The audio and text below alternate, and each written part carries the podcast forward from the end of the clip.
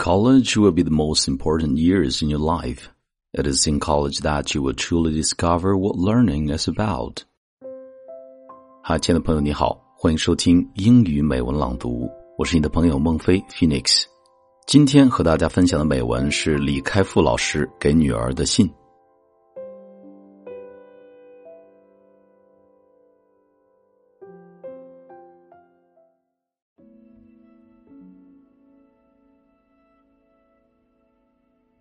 Dear daughter, as we drove off from Columbia, I wanted to write a letter to you to tell you all that is on my mind.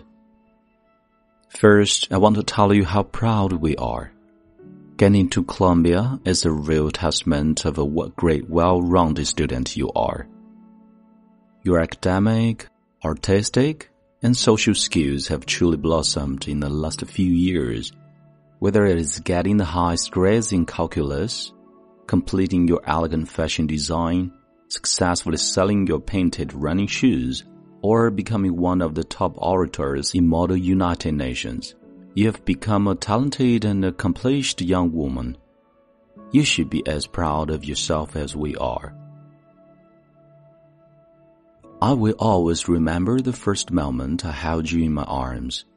I felt a tingling sensation that directly touched my heart. It was an intoxicating feeling I will always have. It must be that father-daughter connection which will bind us for life. I will always remember singing you lullaby while I rocked you to sleep. When I put you down, it was always with both relief and regret. And I will always remember taking you to the playground and watching you have so much fun.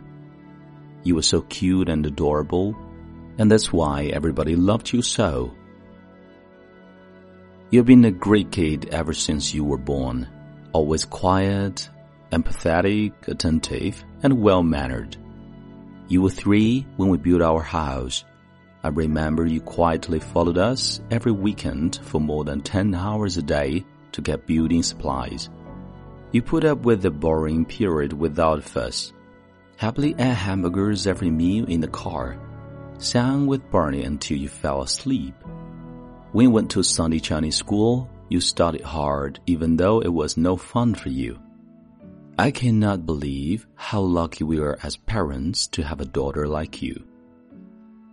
You've been an excellent elder sister, even though you two had your share of fights. The last few years, you've become best friends. Your sister loves you so much, and she loves you to make you laugh she looks up to you and sees you as her role model. As you saw when we departed, she misses you so much. And I know that you miss her just as much. There's nothing like family, and other than your parents, your sister is the one person who you can trust and confide in. She will be the one to take care of you, and the one you must take care of. There's nothing we wish more than that your sisterhood will continue to bond as you grow older, and that you will take care of each other throughout your lives. For the next four years, do have a short video chat with her every few days and do emails her when you have a chance. College will be the most important years in your life. It is in college that you will truly discover what learning is about. You often question, what good is this course? I encourage you to be inquisitive, but I also want to tell you, education is what you have left after all that is taught is forgotten. What I mean by that is the materials taught isn't as important as you gaining the ability to learn a new subject and the ability to analyze a new problem. That is really what learning college is about. This will be the period where you go for teacher taught, master inspired, after which you must become self-learner. So, to take a subject seriously, and even if what you learn isn't critical for your life, the skills of learning will be something you cherish forever. Do not fall into the trap of dogma. There's no single simple answer to any question. Remember during your high school debate class, I always asked you to take on the side that you don't believe in. I did that for a reason Things rarely black and white, And there are always many ways to look at a problem. You will become a better problem solver if you recognize that. This is called critical thinking, and it is the most important thinking skill you need for your life. This also means you need to become tolerant and supportive of others. I will always remember when I went to my PhD advisor and proposed a new thesis topic. He said, I don't agree with you, but I will support you. After the years, I've learned this isn't just flexibility, it is the encouragement of critical thinking, an empowering style of leadership. And it has become a part of me. I hope it will become a part of you too. Follow your own passion college. Take courses you think you will enjoy. Don't be trapped in what others think or say. Steve Jobs says, when you are in college, your passion will create many dots, and later in your life you will connect to them. In his great speech given at Stanford commencement, he gave the great example where he took calligraphy, and decade later, it became the basis of beautiful Macintosh fonts, which later ignited desktop publishing and brought wonderful tools like Microsoft Word to our lives. His expedition into calligraphy was a doubt, and the Macintosh became the connection line.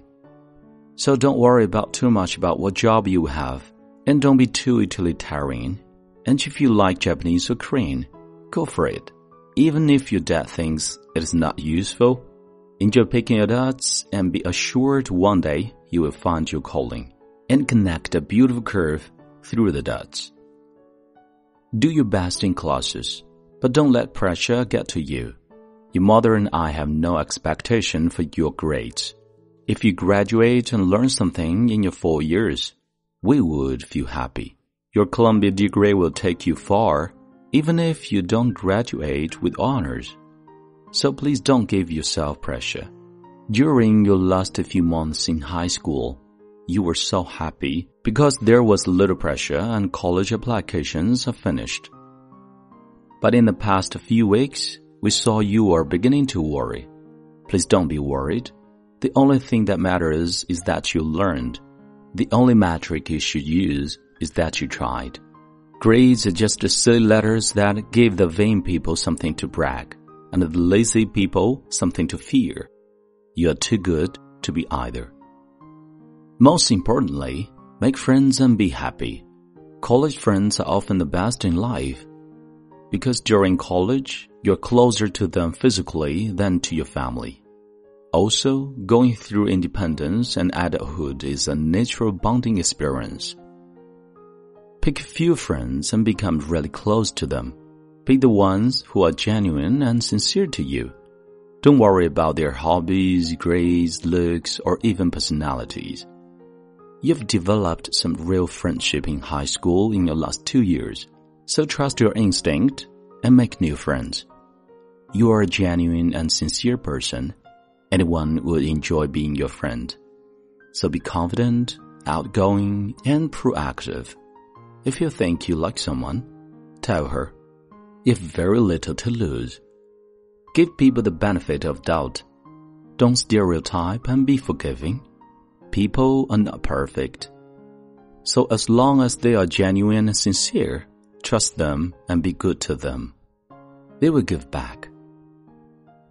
This is my secret of success, that I'm genuine with people and trust them. Some people tell me that occasionally I would be taken advantage of.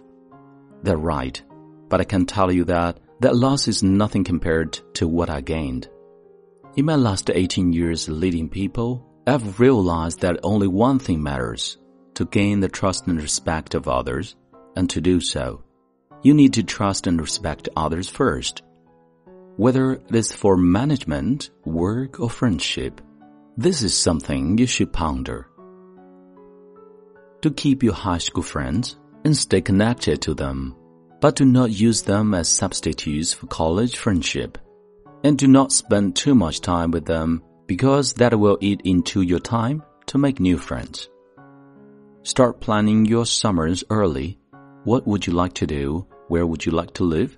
What would you like to learn? What have you learned in college that might change your mind? I think your plan of studying fashion is good. and you should decide where you want to be and get into the right courses. We of course hope you come back to Beijing, but you should go where you think is best for you.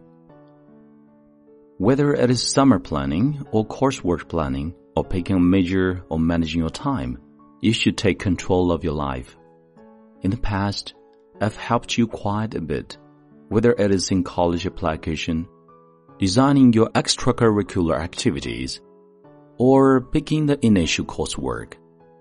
I will always be there for you, but the time has come for you to be in the driver's seat. This is your life, and you need to be in control. I will always remember the exhilarating feeling in my life that I got to decide to skip kindergarten, that I got to decide to change my computer science major, that I got to decide to leave academia for Apple, that I got to decide to go to China, that I got to decide to go to Google, and most recently, that I got to decide to start my own business. Being able to decide means you get to live the life that you want to. Life's too short to live the life others do or others want you. Being in control feels great. Try it and you will love it. I told your mom I'm writing this letter and asked what she wanted me to say. She thought and said, just ask her to take care of herself. Simple but deeply caring. That is how your mother is. And that is why you love her so much. In this simple sentence is her hope that you will become independent in the way you take care of yourself that you will remember to take your medicine, that you will get enough sleep, that you will have a balanced diet, that you will get some exercise, and that you will go to see a doctor whenever you don't feel good. An ancient Chinese proverb says that the most important thing to be nice to your parents is to take care of yourself. This is because your parents love you so much, and that if you're well, they will have comfort. You will understand this one day when you become a mother. But in the meantime, please listen to your mother and take care of yourself. College is the four years where you have the greatest amount of free time, the first chance to be independent, the most flexibility to change, the lowest risk for making mistakes. So please treasure your college years. Make the best of your free time Become an independent thinker in control of your destiny. Involve yourself into a bicultural talent. Be bold to experiment. Learn and grow through your successes and challenges. When I faced the greatest challenge and opportunity in my life in 2005, you gave me a big hug and said bonne chance, which means good luck and good courage. Now I do the same for you. Bonne chance my angel and princess. May Columbia become the happiest four years in your life, and may you blossom into just what you dream to be. Love, Dad and Mom.